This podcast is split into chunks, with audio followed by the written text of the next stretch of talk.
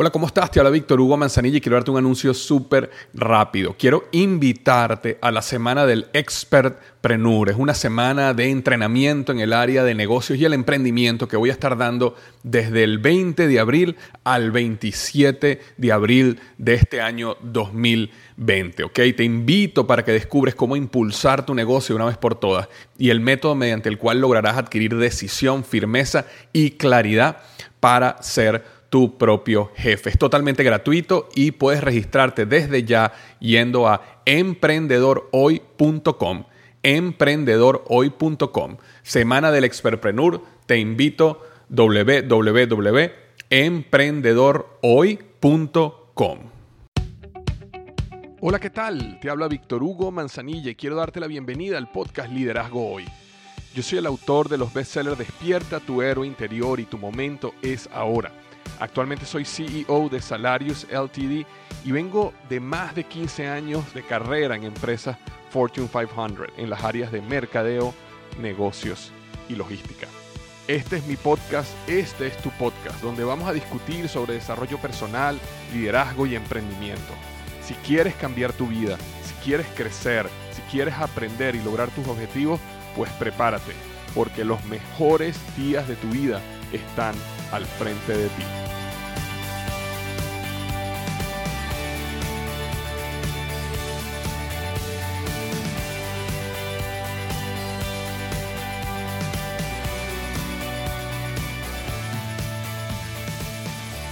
Hola, ¿qué tal? Bienvenido al episodio número 184 del podcast Liderazgo Hoy. Y hoy vamos a estar hablando del siguiente tema, cómo maximizar la creatividad de tu equipo y navegar el mundo corporativo, con Andrés Siefken. Es el former o el ex CMO, Chief Marketing Officer de Mastercard. Repito, cómo maximizar la creatividad de tu equipo y navegar el mundo corporativo con Andrés Siefken, que es el ex CMO de Mastercard. Y hoy estoy súper emocionado, de verdad súper emocionado. Hace varios meses que conocí a Andrés en una conferencia donde él era el eh, orador principal. Yo tuve la oportunidad de participar como un panelista. Pero él era como el, el, tú sabes, el big show, el, presentador que iba a dar su, la conferencia principal, digámoslo así. Tuve la oportunidad de conocerlo ahí y eh, quise desde ese momento traerlo al podcast. Por alguna razón y otra, u otra, perdón, no habíamos podido cuadrar mayormente por mi culpa. Eh, pero finalmente pudimos sentarnos y realmente su, su currículum, su historia es impresionante. Y Andrés no solo ¿sabes? Su último rol más importante fue Chief Marketing Officer de una compañía tan grande como, como Mastercard, pero antes de eso también estaba como la cabeza de eh, AB InBev, que es la compañía de bebidas alcohólicas más grande del mundo. Estuvo en Procter Gamble también, donde no, no coincidimos él y yo en Procter Gamble, nunca nos conocimos ahí, pero estuvimos ahí los dos. Y bueno, y una gran cantidad de empresas, estudió en Harvard, estudió en Babson College y, y, y realmente eh, yo quería traer ese conocimiento para poder transmitírtelo a ti. Vamos a estar hablando de diferentes temas. Vamos a hablar eh, no solo sobre cómo desarrollar las mejores ideas y desarrollar creatividad en tu equipo y no solo sobre cómo navegar en el mundo corporativo, sino muchas otras cosas más sobre su experiencia creciendo en, esta, en este mundo corporativo y cómo eh, ha logrado tener el éxito que ha tenido. Así que esta es una entrevista que no te quieres perder. Entonces yo no quiero quitarle más tiempo a Andrés y los dejo con Andrés Sifkin, el ex CMO de Mastercard.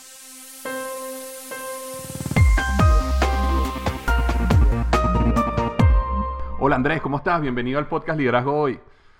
Gracias, Víctor Hugo. Muchas gracias por la oportunidad. Oye, de verdad que súper contento que por fin podamos hacer esta grabación. Nos conocimos hace unos meses eh, en un evento donde tú justamente eras el orador principal eh, y estabas hablando sobre tu experiencia de mercadeo, tu experiencia como CMO en Mastercard y de verdad que para nosotros es todo un honor tenerte aquí en el programa y que nos cuentes un poquito sobre lo que has aprendido en toda esta eh, carrera que realmente es de lujo. De verdad que yo estaba revisando aquí en, en tu, en tu este, LinkedIn, tu historia y, y de verdad que ha sido magnífica y te felicito. Y me encantaría que si tú pudieras, para los que no te conocen, sabes, en un minuto, contarnos un poquito de tu carrera, eh, dónde comenzó y dónde está ahora.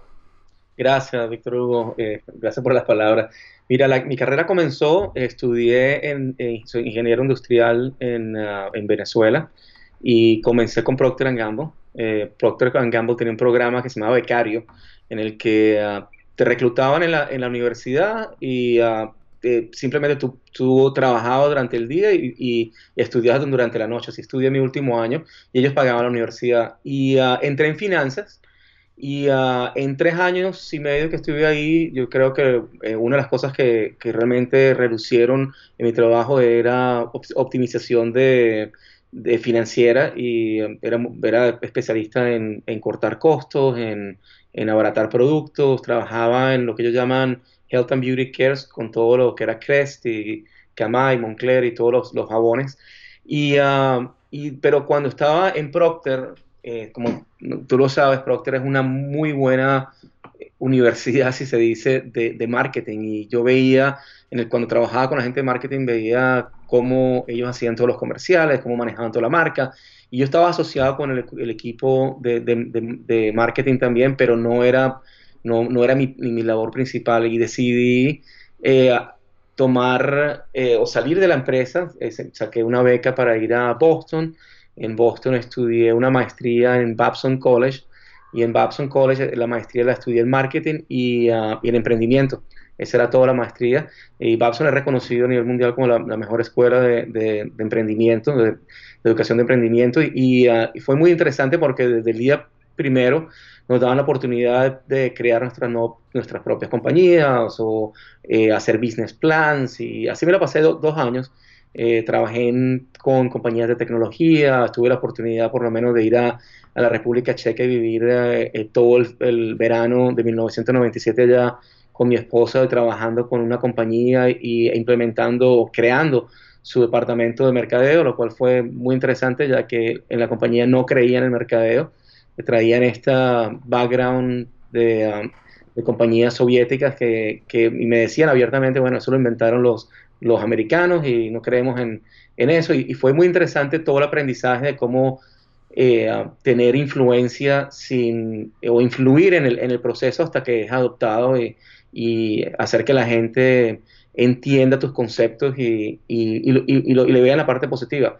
De ahí, bueno, trabajé después 11 años en bebidas alcohólicas, tuve el, el gran, gran oportunidad de manejar marcas a nivel mundial como Brahma, eh, manejé Tecate, manejé eh, Carta Blanca, Bohemia, muchas cervezas y manejé, estuve trabajando con, con Stella y uh, también manejé a nivel mundial, manejé um, Calúa y, uh, y Sausa Tequila.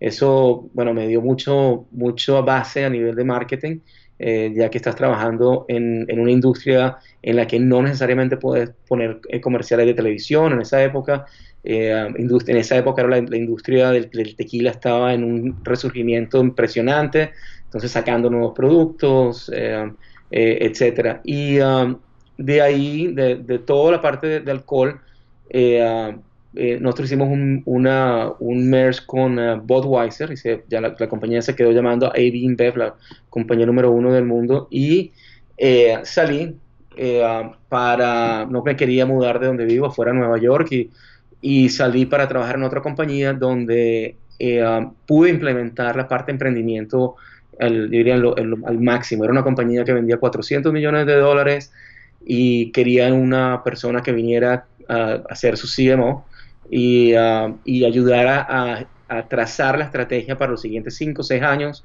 y, uh, y, la estrategia incluyendo eh, no solamente la parte de marketing, pero qué, qué compañías deberían comprar, qué servicios deberían establecerse. Y uh, en uh, nueve años que estuve ahí, bueno, crecimos la compañía a más de un billón de dólares y la terminamos vendiéndosela a, a un private equity Bain Capital. Eh, salgo de, eso y me dediqué a hacer consultoría con una compañía pequeña, haciendo consultoría a CEOs en, en diferentes compañías eh, Fortune 500 y tuve la llamada de Mastercard eh, donde me ofrecieron venir a liderar todo el marketing y la parte de comunicaciones en, en, uh, Norteamérica y, uh, y, el aprendizaje ahí fue increíble. Poco tiempo que estuve ahí, eh, un poco más de un año, pero fue un aprendizaje increíble, sobre todo desde la parte de analítico, de analítico y de, de uso de data y de transformación digital. Y en ese, ese es mi, mi, mi, mi, background, a lo más corto que pude, fueron casi, casi tres minutos. Eh, claro, claro, no, pero, pero de verdad que magnífico. Eh, Y, también estaba viendo que has tenido la oportunidad de, hacer ciertas certificaciones en la Universidad de Harvard. O sea que has, estado, eh, realmente cuando, cuando uno ve tu, tu currículum, tu historial, realmente es de lujo y, te felicito. Y sé que una de las pasiones que tú tienes y, es una de las cosas que tú inclusive eh, das varias conferencias al respecto, es como cómo, crecer, eh, cómo crecer dentro de una corporación, si, cómo, cómo, convertirte en ese em, emprendedor interno, ¿no? De, porque, ahorita eh, existe, no sé si, tú te sientes así, ¿no? Pero, pero existe específicamente, culturalmente hay esto de que o eres empleado o eres emprendedor, ¿no? Y, y los que son emprendedores ven a los empleados como que eh, son personas que no, no, no, no, tuvieron el valor o la valentía de ser emprendedor y, y, y realmente yo lo que me he dado cuenta es que hay un espacio para cada quien y que dentro de una corporación también existe una gran posibilidad de llegar a tener un éxito masivo tan grande como puedes tener cuando eres un emprendedor y tú eres una prueba de eso, pero que dentro de esa empresa tú tienes que actuar como, como un emprendedor y sé que esa es una de tus pasiones. Entonces, cuéntanos un poquito de, de dónde nació eso. Sí, fíjate que es una muy buena pregunta y... Uh, en mi familia, en mi familia, en mi familia extendida, primos, todo, yo soy la única persona empleada. Eh, todo el mundo, son, todos son emprendedores, no hay ni una sola otra persona. Yo inclusive trabajé al principio de mi carrera en, la compañía de mis papás y uh, tuve el chance de regresarme a Venezuela y, ayudar a liderar la compañía. Eh, decidí no hacerlo y yo creo que cuando, cuando estuve en Babson eh, y tomé clases de emprendimiento, yo me, me, di cuenta que no necesariamente tú tienes que estar eh, eh, dedicado tú solo a hacer tu compañía y crecerla para, para tener una satisfacción personal de, crecimiento y mucha gente lo dice para, para hacer dinero también, ¿no? Yo creo que el, el, la, idea de que si eres empleado no, nunca haces el dinero que puedes hacer cuando eres emprendedor no necesariamente es correcta. Eh, yo, si te pones a ver los emprendedores, la gran mayoría fracasan también y, y, igual de la misma forma que los empleados no todos llegan a posiciones ejecutivas. Entonces es muy, muy parecido. Lo que a mí me llama más la atención, lo que ha sido toda mi carrera, es ah, ah, simplemente ver los, las situaciones de las compañías, de marcas y entender cuáles son los espacios de posicionamiento que tienen estas marcas, estas compañías y, y cómo puedes lograr ponerlas en ese espacio para conquistar a los, a los, a los consumidores o si eres eh, business to business, cómo hace para conquistar a, las otras compañías. Y eso es lo que, lo que yo me, he enfocado, me llama muchísimo la atención porque es una mezcla de estrategia con marketing, con un conocimiento muy, eh, eh, mucho conocimiento de, se necesita mucho conocimiento del consumidor, mucho conocimiento de, de, cómo el consumidor está evolucionando y, y ha sido como, dicen los americanos, un sweet spot, o sea, donde yo puedo llegar y ya después de tantos años eh, y también trabajando como consultor, es llegar, eh, escuchar, yo creo que es la palabra clave, escuchar mucho lo, cuáles son los, problemas, cuál es la oportunidad y trazar planes estratégicos que ayuden a la compañía a crecer. Y en esa es el área que, que me he enfocado básicamente toda mi, toda mi carrera. Y, y cuando cuando tú llegas, ¿por, qué tú crees que ocurre este fenómeno de que tú llegas a un sitio donde los expertos deberían ser ellos, los que han estado ahí han sido ellos, y de repente llegas tú, escuchas, como dices tú, y de repente dos, tres semanas después llegas con una solución, traes, traes, algo que ellos no vieron. Eh, ¿por, qué tú crees que pasa ese fenómeno eh, que a mí me parece interesantísimo y, que tú has visto? Fíjate que hay diferentes tipos de compañías, organizaciones, porque no son solamente compañías, yo he tenido la, oportunidad de trabajar también con organizaciones sin fines de lucro, le doy mucha, mucho soporte a, orquestas sinfónicas y a compañías como eh, Stand Up to Cancer, y compañías como Make a Wish y cosas así. Pero la forma como yo lo veo es, si tienes, tienes a veces tienes compañías que están en, teniendo muchísimos problemas y necesitan ayuda urgente. Entonces, hay mucha más receptividad de que alguien venga y, dé una opinión, pero la, opinión y mi forma de ver eh, muchas veces no debería ser solamente como un consultor, sino como una persona que da, la, da, da la, recomendación y se queda para ayudar a la compañía a llevarla de la mano eh, con el equipo ejecutivo hasta el final, porque eh, muchas veces el, equipo ejecutivo no necesariamente va a entender todos los, procesos, este, pero donde yo he trabajado la mayoría de las veces ha sido en compañías que son muy exitosas y que de repente dicen, ¿sabes que sabes que yo, eh, por lo menos la, eh, Damon Worldwide, que estuve por nueve años, ellos venían de reportar 32 años seguidos de, de, crecimiento doble dígito, 32 años seguidos. Wow. Pero, sí, pero el CEO me contrató a mí para ser el, el Chief Marketing Officer porque él decía que la compañía no estaba alcanzando su máximo potencial, que qué debían hacer ellos para el máximo potencial. Entonces, el, tú te imaginarás, aquí vengo yo a dar mi recomendación después de un par de meses y les digo, ¿sabes qué? Tenemos que cambiar esto, tenemos que eh, comprar este tipo de, compañía, o tenemos que... Y todo el mundo dice, pero, pero ¿para qué? ¿Para qué si nosotros estamos creciendo doble dígito por, por, por tantos años? Bueno, y una de las respuestas es, bueno, sí, eso es hoy, pero eso no te lo garantiza para mañana. Y tú tienes que mantenerte competitivo. Y ah, cuando tú y es mucho lo que le pasa a las compañías, que se dan cuenta que pierden la, competitividad muy tarde, sobre todo en, épocas como las nuestras. Y el entrar a estas compañías con una, actitud de emprendedor eh, ayuda muchísimo al equipo, al equipo ejecutivo a darse cuenta de que si bien eres, eres un león como compañía, bueno, en, en cualquier momento te puede salir uno de esos unicornios que llaman y te, y te mata el sistema de negocio en seis meses. Entonces, ¿cómo haces tú para, para proteger eso? Y eso, eso, es, eso es mi pasión, eh, definitivamente. Y, es divertidísimo porque, porque ah, tienes que ayudar a, a, no solo a todo el equipo ejecutivo, pero a toda una compañía, de, por lo menos Damon éramos casi 30 mil personas.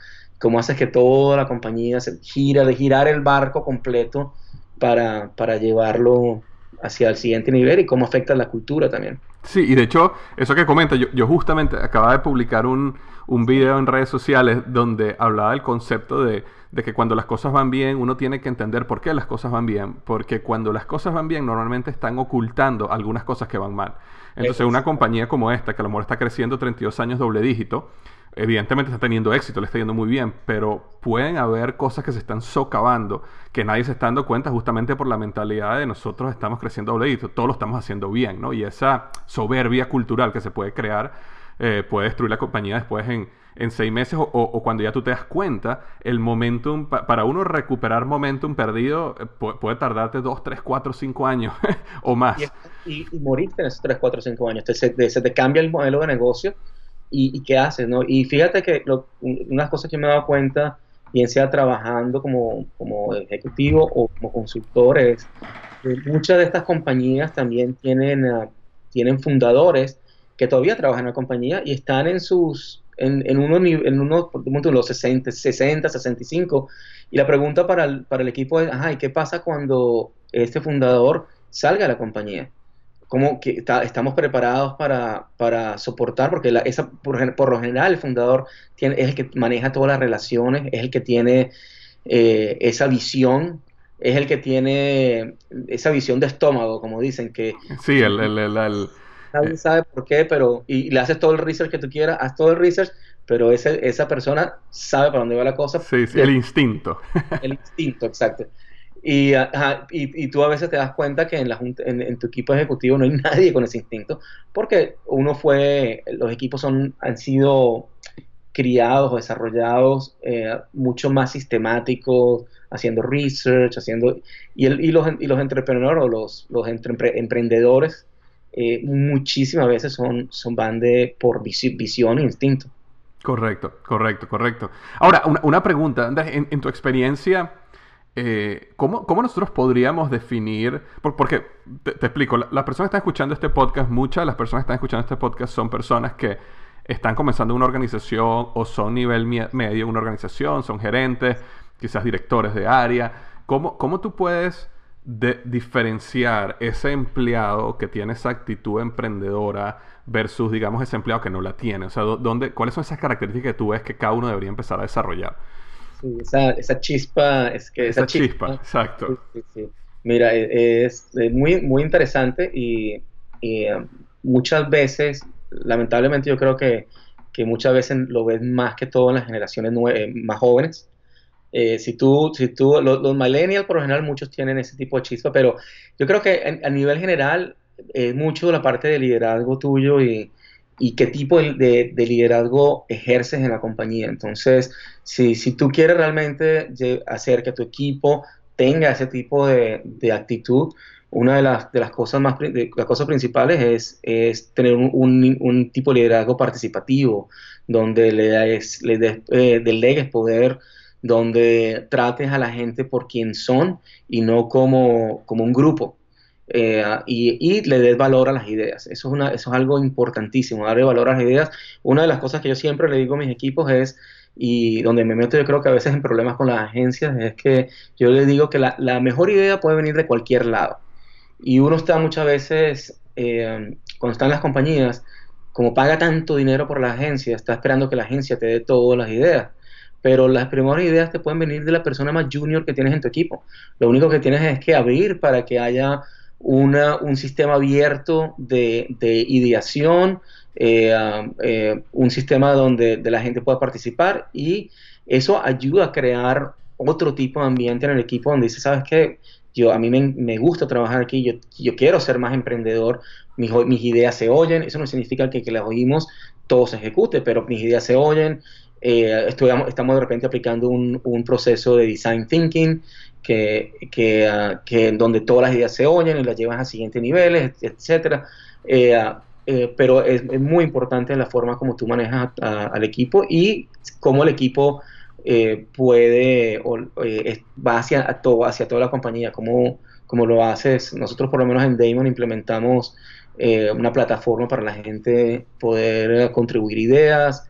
Llevamos, la, gente lo dejamos presentar sus ideas, no importa en cualquier parte del mundo, los top 10, las, top 10 ideas las la llevamos a la gente a presentar en, nuestros, en nuestra casa matriz, etcétera Es, es mucho eso mucho cambiar un poco el, quiénes somos desde, desde adentro, desde la cultura, desde cómo manejas el equipo, etcétera. Y sabes que eh, eh, comentabas el, el, punto de que uno a veces gasta, invierte mucho dinero, no gasta, perdón, invierte mucho dinero en agencias y que la, la, la, agencia, uno piensa que la agencia es la que tiene que venir con la idea. Muchas veces la agencia también piensa lo mismo, ¿no? Y, es natural, pero yo recuerdo que una de las conversaciones que yo tuve una vez con una agencia era, eh, surgió una idea de, dentro del equipo, no de la agencia, sino dentro del equipo de la compañía.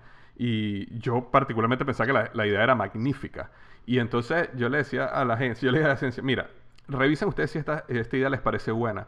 Pero si no les si, si, si sí les parece buena, no sientan que no están agregando valor si toman esta idea. Porque muchas veces, y no sé si te ha, pasado lo mismo, las mismas agencias de publicidad o de, o de mercado digital, lo que sea, ellas van a naturalmente em, quitar las ideas que vienen de otro lado porque ellos sienten de que como tú le estás pagando a ellos, ellos tienen que venir con la gran idea. Y puede ser que la idea ya la tenías tú antes de contratarlo, puede ser que la gran idea la tuvo alguien de tu equipo. Y no sé cómo, cómo, cómo tú has manejado eso porque es, una, es, un, es un animal difícil de manejar la relación con las agencias.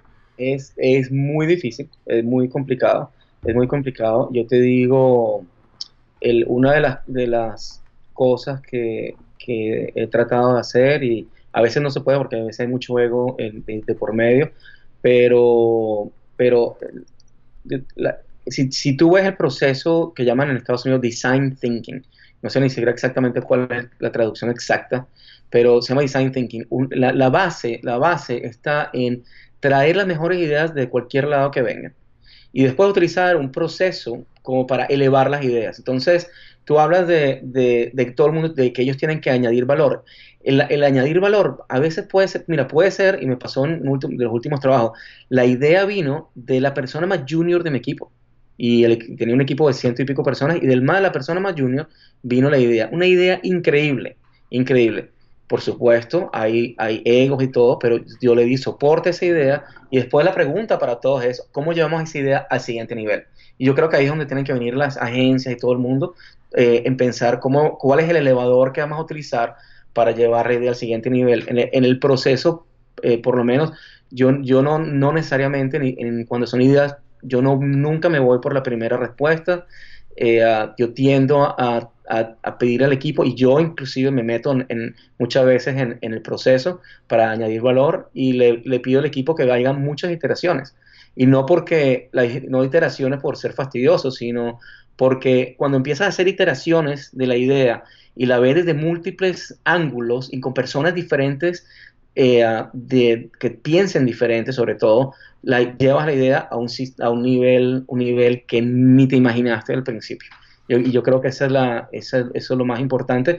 Y le tienes que dar un, un área de confort al, a la agencia que no lo vas a votar o, no va a pasar porque no hayan traído la, la, idea. La idea es, al final del día, al final del día, ellos son los que ejecutan la idea. Correcto.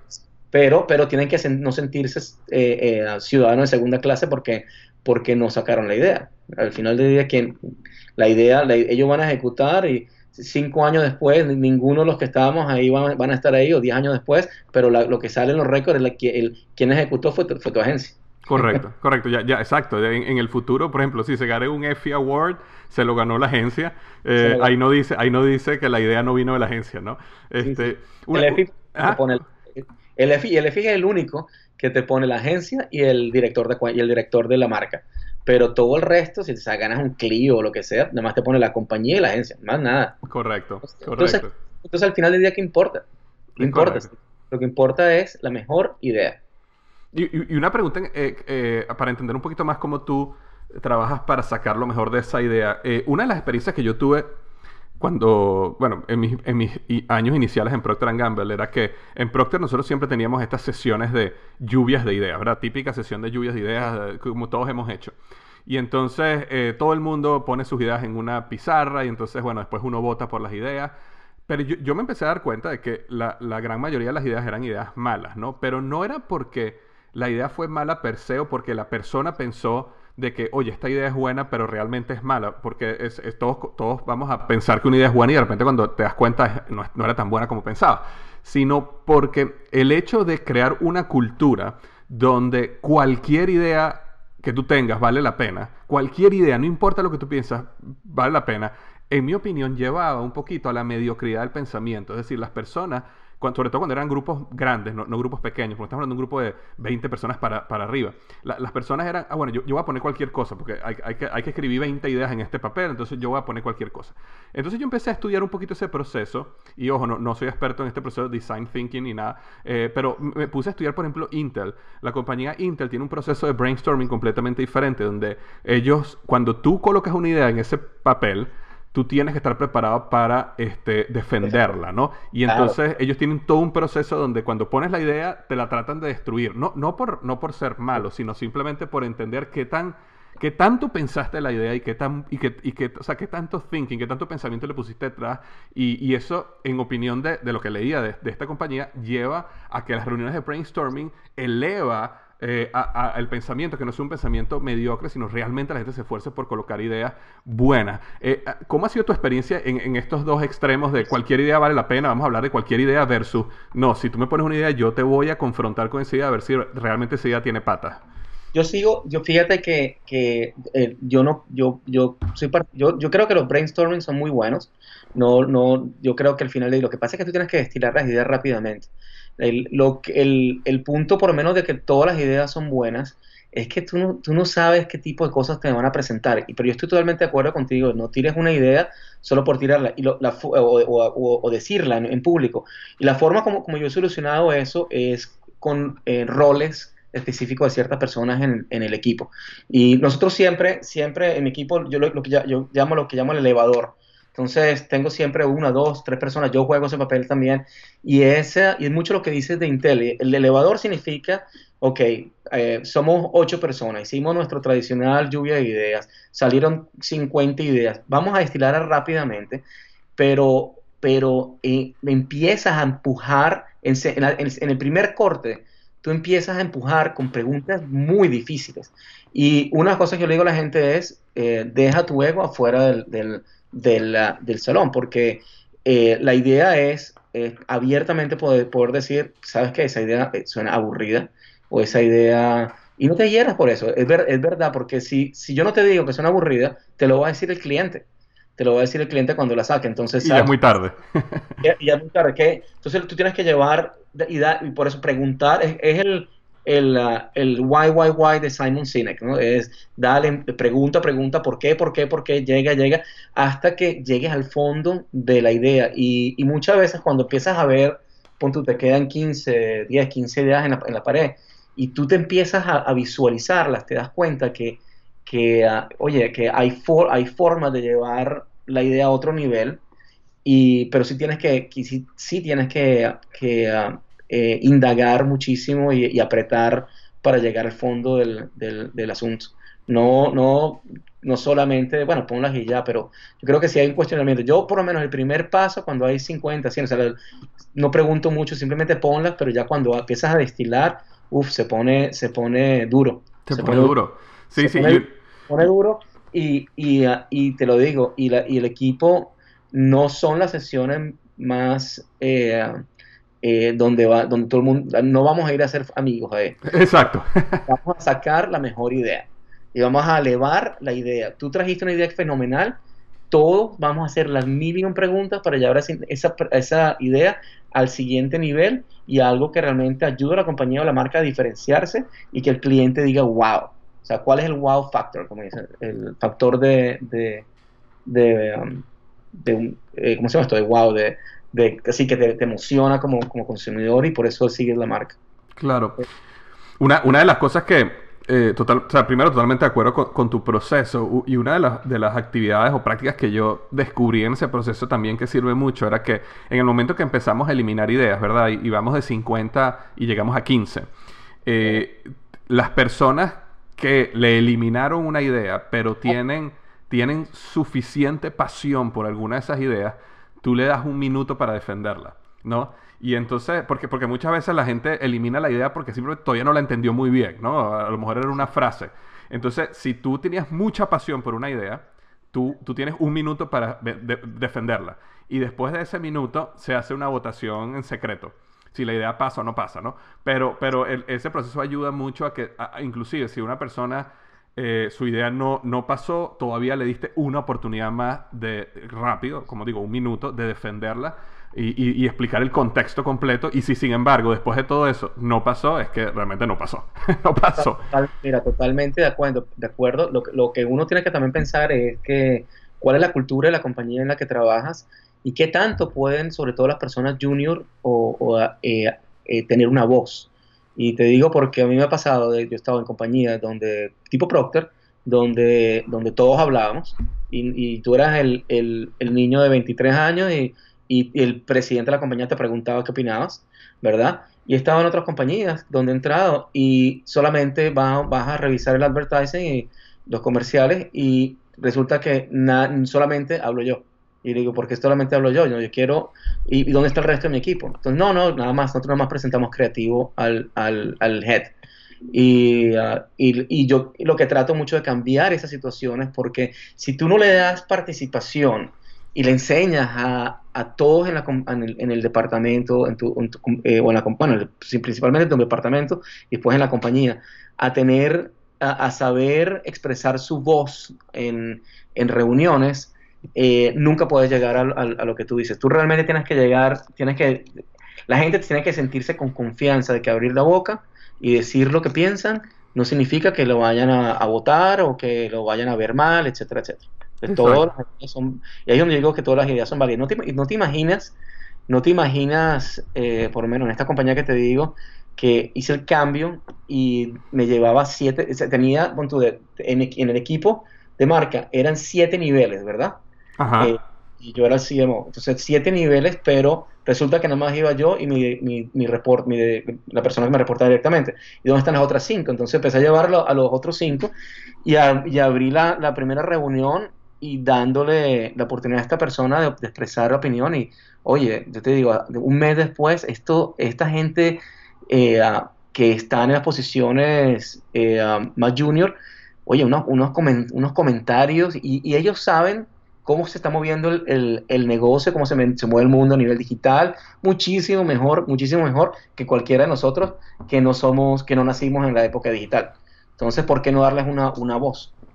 Es, impresionante cuando, cuando tú dices eso. Además, eh, eh, además que ellos vienen con insight que uno no tiene, porque tiene más, están más conectados, digamos, con este nuevo mundo digital. La, manera que tú los educas y los enseñas es brutal. Eh, tú y yo pasamos por ese proceso. Bueno, yo específicamente en Procter, en el área de mercadeo, cuando tú llegas como, como ABM, que, que, es el primer nivel que tú estás cuando estás en el área de marketing, y, y, en una reunión de esta, y una agencia como Gray, como cualquiera de estas grandes del mundo, viene y presenta una idea o una ejecución creativa, y tú como ABM eres el primero que tienes que empezar a hablar y dar tu opinión, es dificilísimo. Pero el proceso de aprendizaje entre mi primera reunión y seis meses después eh, eh, no, tiene, no tiene precio. Eso es mejor que cualquier universidad, que cualquier cosa, cualquier curso, libro, lo que sea, ¿no? Eh, y eso lo logras solo si haces esa apertura, porque si en mis reuniones nada más hubiera ido el, director, yo nunca hubiera tenido esa experiencia, sino hasta que uno llega a director. ¿Me explico? Lleva un cambio, lleva un cambio en, en, en las agencias y todo, porque piensan muchas veces que están perdiendo el tiempo, porque la, las reuniones pueden ser un poco más largas, o porque están, están la, persona junior emitiendo comentarios, etcétera. Y mira, al, siempre al momento que me toca a mí hablar como, como el gente de marketing, de marketing eh, yo creo que ya todo el mundo ha dicho lo más, lo, más importante, yo nada más doy una dirección final, pero todos tienen una gran oportunidad de participar y tú además empiezas a conocer quién es quién y cómo piensan. Eh, y, y, sabes cómo piensan y, y, es increíble de cómo después tú puedes eh, sacar mucho más provecho de, tu relación con ellos en, en, la forma de pensamiento, en ideas, en, cómo movemos el equipo, etcétera, etcétera. De hecho, para cerrar este, esta, esta parte que estamos hablando de, de, de escuchar y de ideas, Andy Stanley, eh, que es un escritor, varios libros sobre liderazgo, tiene una frase que dice, los líderes que se niegan a escuchar rápidamente estarán rodeados de personas que no tienen nada que decir. Y, básicamente explica de que tú, naturalmente la gente que quiere hablar, la gente que tiene una opinión, la gente que quiere hacer una transformación, se va a empezar a ir y te van a dejar solo. Y vas a tener que empezar a solo a traer gente que no tiene nada que decir, lo cual no es el equipo que tú quieres crear. Ahora, no, y no es la compañía en la que quieres trabajar. Y no quieren, exacto, y no es la compañía en la que quieres trabajar. Ahora, hablando de equipo, porque me estás diciendo que en algunos casos has tenido equipos de más de 100 personas reportándote, eh, cuéntame ¿Cuáles, ¿Cuáles han sido tus mayores aprendizajes como líder en este aspecto? Eh, cualquier tema que te apasione, bien sea que, oye, mira, contratando, despidiendo, eh, una persona que quiere ser ascendida o, eh, ascendida a un nuevo nivel, ¿cómo lo manejas? ¿Cuál es un poquito tu filosofía de, de, esta parte de recursos humanos y cómo tú manejas a la gente?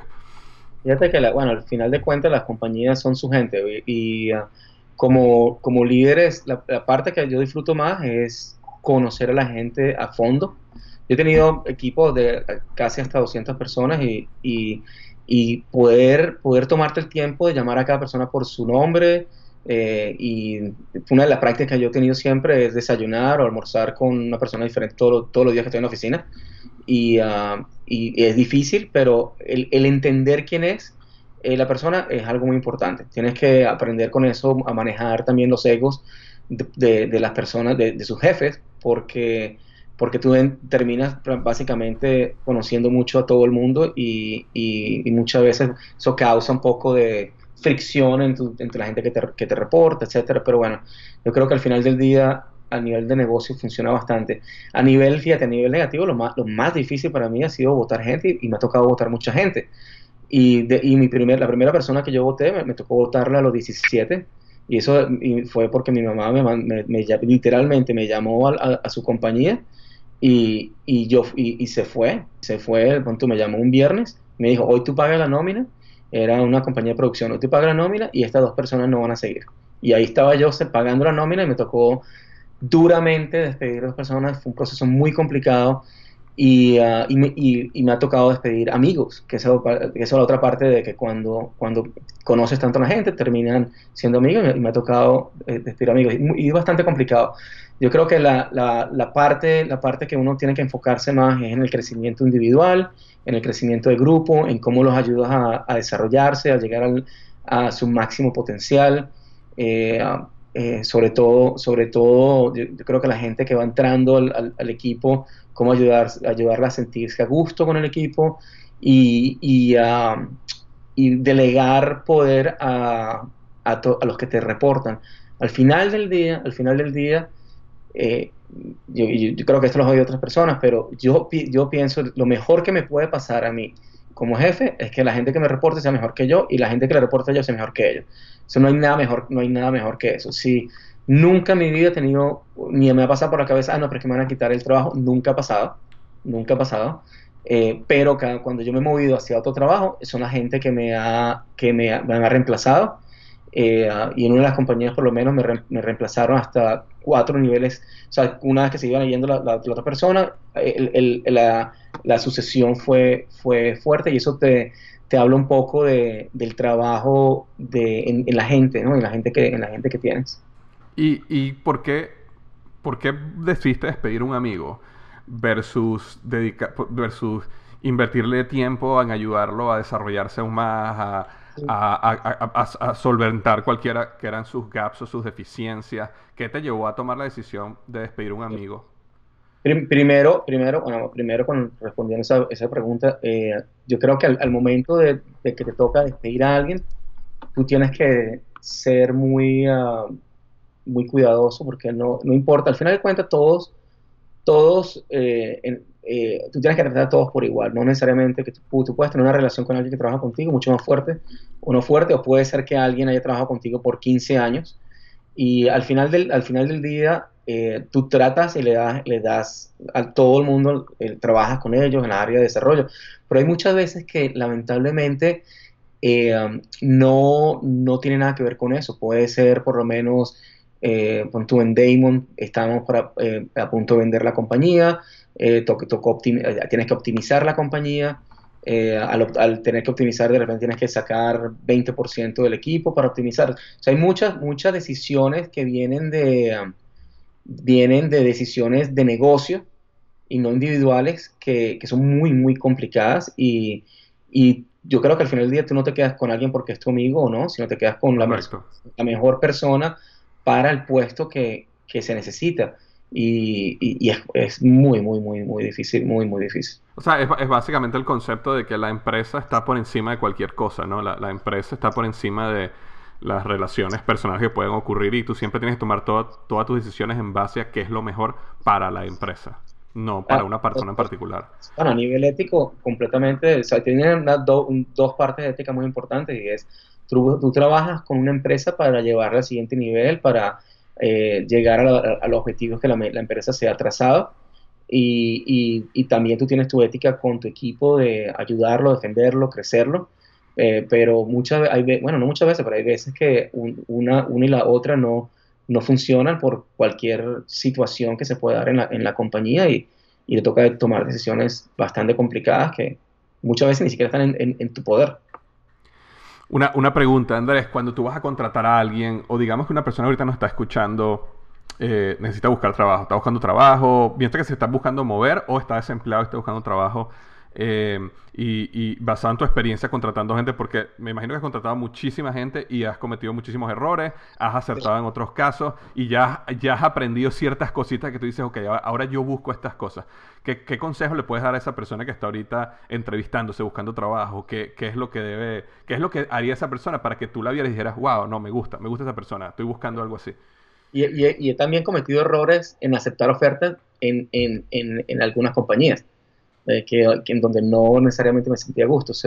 yo creo que hay, varias cosas. Una, una lo más importante es, es, entenderte a ti mismo lo mejor que tú puedas y entender qué realmente es lo que tú quieres hacer y, uh, y, uh, y cuáles son tus áreas de fortaleza y cuáles son tus áreas de debilidad.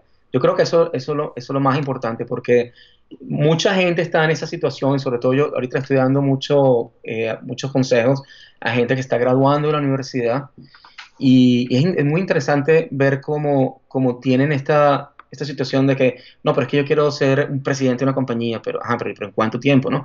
Eh, o yo quiero ser millonario mañana, porque lo ven de, de toda esta gente que, que sale y hace compañías. Eh, y, y, el, y, el, punto es, es, entender qué realmente quieres ser y cuál, cuáles son los pasos que tienes que tomar para llegar allá. Y, um, eh, um, y, después, eh, bueno, después de que sepas bien qué es lo que quieres hacer, bueno, yo, yo diría que hoy en día lo más importante es, uh, es, es, conectar, lo que llaman los americanos networking. si, si tú me preguntas cuánta gente realmente consigue trabajo porque aplicó en eh, LinkedIn o Monster o cualquiera o Glassdoor o algo así, eh, hay mucha frustración al respecto. Lo más, la forma fácil es networking, pero para hacer networking tienes que saber qué es lo que quieres, porque una vez que tú hablas con alguien y la, pregunta, la persona te pregunta, ajá, ¿y qué quieres hacer? Tú tienes que decir, no sabes qué, yo estoy buscando una posición de Chief Marketing Officer o presidente de una compañía mediana, una compañía, y darle lo, mayor datos posible para que la persona te pueda ayudar a, a, moverte. Y muchas veces no es fácil entender eso y yo creo que la gente tiene que asesorarse asesorarse un poco a, entender un poco más de qué es lo que quieres, qué es lo que quieres. Eh, eh, es impresionante el, poder que tiene el networking, eh, el networking real, ¿no? Porque ahorita esta palabra networking, muchas veces las personas dicen, ah, networking quiere decir cuántos contactos yo tenga en LinkedIn, eso, eso es networking. Entonces estoy, todo el tiempo, tú sabes, pidiéndole a la gente connect, connect. Entonces eso es lo que crea mi networking, ¿no? Y yo no, no me refiero a ese networking, me refiero a esas relaciones reales, que tampoco estamos hablando de amigos, ¿ok? No, no son amigos, es ese es, ese, es esa línea que está justamente después de los amigos, pero antes de los desconocidos, ¿no? Esa gente que sabe de ti, que eh, por, de alguna manera ha tenido cierto contacto contigo, a lo mejor ha leído un artículo que tú hiciste, a lo mejor tú le hiciste un favor en algún momento, a lo mejor tú lo ayudas, cada una vez al año lo llamas, se toma un café con cierta frecuencia. Eh, ese, ese grupo, esa, yo, no sé llamarlo como decir, esa dona, ¿no? Porque el centro es como que tu familia y tus amigos, ese externo de la dona, es súper poderoso el segundo, el segundo anillo. Y, una, cosa importante con ese segundo anillo es, eh, es el no asumir nunca nada. Porque mucha gente, cuando tú dice, oye, ahí está, te ven en LinkedIn, oye, Víctor Hugo, mm, pero yo no sé, yo no hablo con él hace 12 años. O, ¿sabes qué? La última vez que trabajamos juntos fue hace 8 y tuvimos una discusión y no sé cómo él va, va a reaccionar, pero Víctor Hugo puede ser la persona que te pueda ayudar pero entonces la persona decide, ¿sabes qué? Ni, contactarlo, ¿no? Yo lo que me he dado cuenta es, impresionante como esas personas que yo pensé que, que, no iba a tener relación, es impresionante como yo las he contactado y son de los, de los que más me han, ayudado a través de mi carrera. Porque te conocen, te cono y no solo te conocen en las buenas, te conocen en las malas. Y entonces te conocen de una manera mucho, mucho mejor que una persona que no... Y no son amigos, son simplemente conocidos de una, algún momento de tu vida.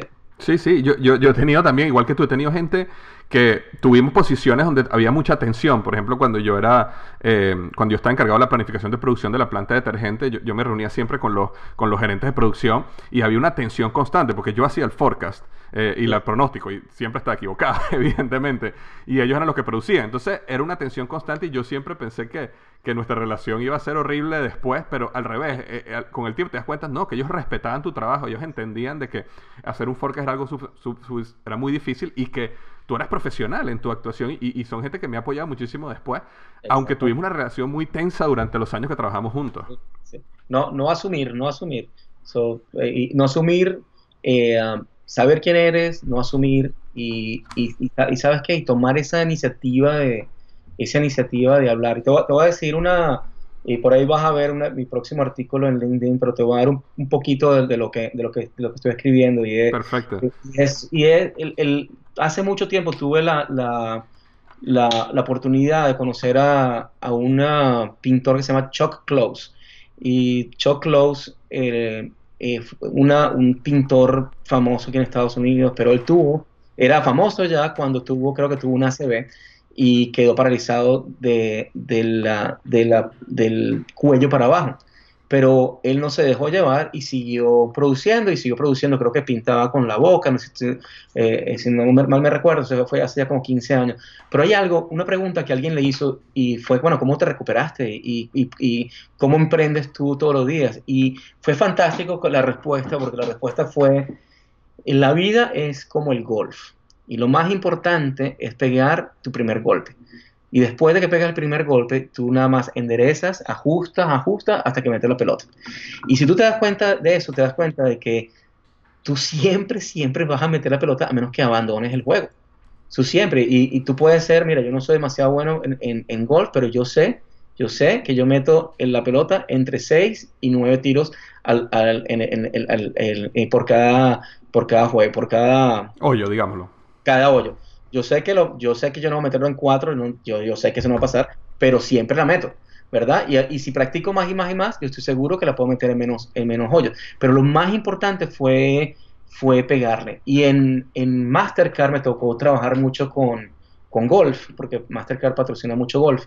y tuve la oportunidad de conocer otros, uno, otros golfistas y estábamos hablando, eh, con, estaba hablando con algunos de ellos y ellos me decían, pero ¿y tú no te has dado cuenta de que hay algo más acerca de esa historia? Y es que nosotros que somos profesionales, no metemos, la persona no metemos el, primer tiro, no lo metemos en el fairway, sino 50% menos de la vez. Entonces, ¿de qué nos preocupamos? Si lo, más importante es pégale esa pelota, eh, conecta con la gente, trata de descubrir quién eres y qué quieres y, uh, y después nada más ajusta, ajusta, ajusta, ajusta hasta que, hasta que logres lo que, lo que tú realmente quieres. Magnífico, magnífico. Una, una última pregunta, o sea, que quería... Mm, eh, quería, Andrés, si, tienes tiempo, que, respondamos esta última pregunta y después te quedes un, poquito conmigo para que, porque quiero adentrar un poquito en el área de mercadeo y mercadeo digital, especialmente para mis estudiantes de Emprendedor University. Pero antes que comencemos eso, quería hacerte una última pregunta. Tú como hispano, eh, que has desarrollado una carrera tan exitosa en los Estados Unidos, ¿Cuál es, qué, mensaje le tienes tú al hispano? Eh, porque yo particularmente tuve que pasar por una transformación interna donde yo me creía inferior este, durante un tiempo hasta que llegó un momento donde yo dije, wow, no, yo, yo, realmente, yo realmente soy igual que ellos. Y en algunos casos yo soy mejor, me explico. Y, eso, y ese proceso tardó un tiempo en mí. Yo no sé si tú en algún momento tuviste esta batalla interna viniendo de un país latino y de repente entrando a las grandes ligas aquí en los Estados Unidos en puestos tan altos en el C-Suite como, como Chief Marketing Officer.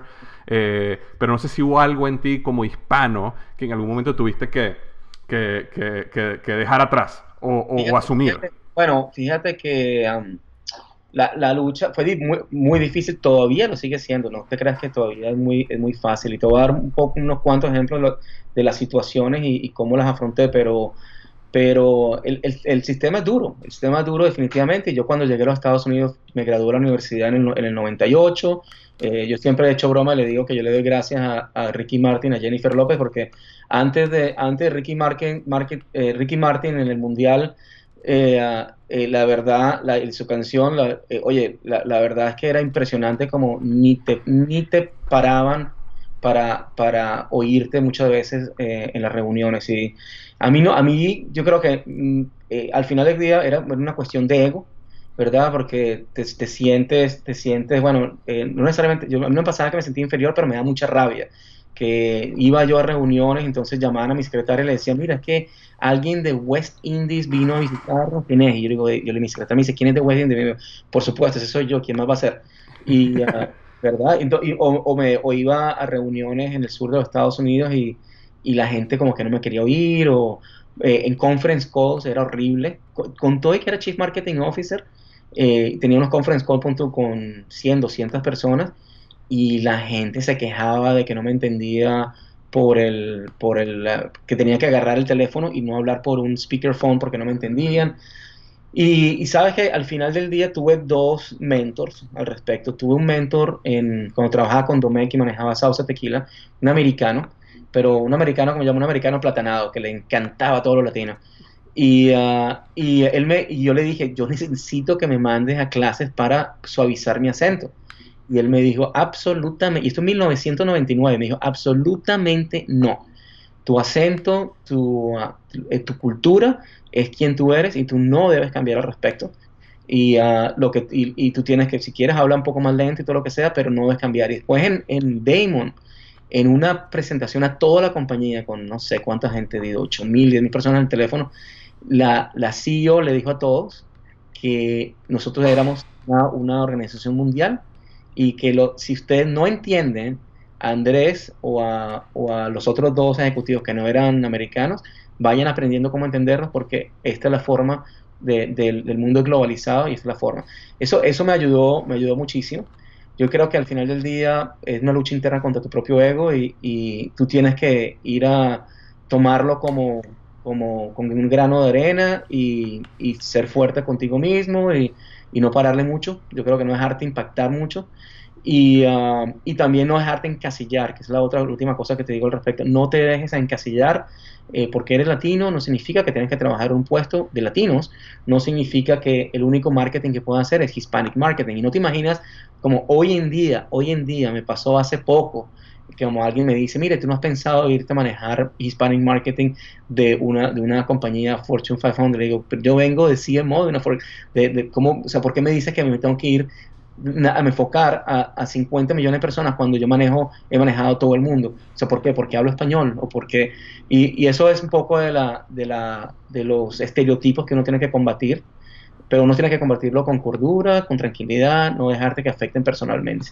Sí, sí, no, sabes que ese, ese comentario que hiciste del acento eh, fue exactamente el mismo comentario que hizo, que hizo un mentor de Arnold Schwarzenegger cuando cuando él estaba en Hollywood y él cuenta en una entrevista de que él también pasó exactamente por el mismo problema que, que pasaste tú y, y, un, y, un, mentor a él le dijo, le dijo, está bien que practiques en cómo hacerte entender mejor, pero nunca cambies tu acento.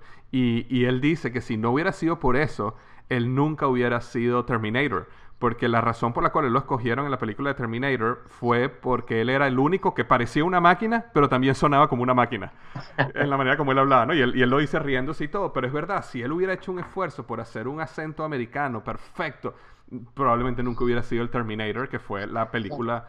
Lo, lo único, fíjate que lo único que dice, lo que tú dices, Aire, es si eh, aprende tu inglés bien, sobre todo que cuando tú mandes un email, no, no, no haya forma que se dé cuenta a alguien que si eres hispano o no o sea, escribe el inglés, muy bien, ¿qué importan los acentos? Mira, yo he dicho, yo he dicho unas barbaridades en, en, en reuniones, no, no te imaginas las barbaridades. Hoy en día me, reí, me río y toda la gente que, que, trabajó conmigo estuvo en esas situaciones donde, porque le, pronuncié mal unas palabras que significan una cosa horrible en inglés, eh, todo el mundo se ríe, o sea, al final de cuentas, o sea, y, y, es tomarse las cosas light. Exacto, exacto, exacto, qué bueno, qué bueno, qué bueno. Oye, qué bueno.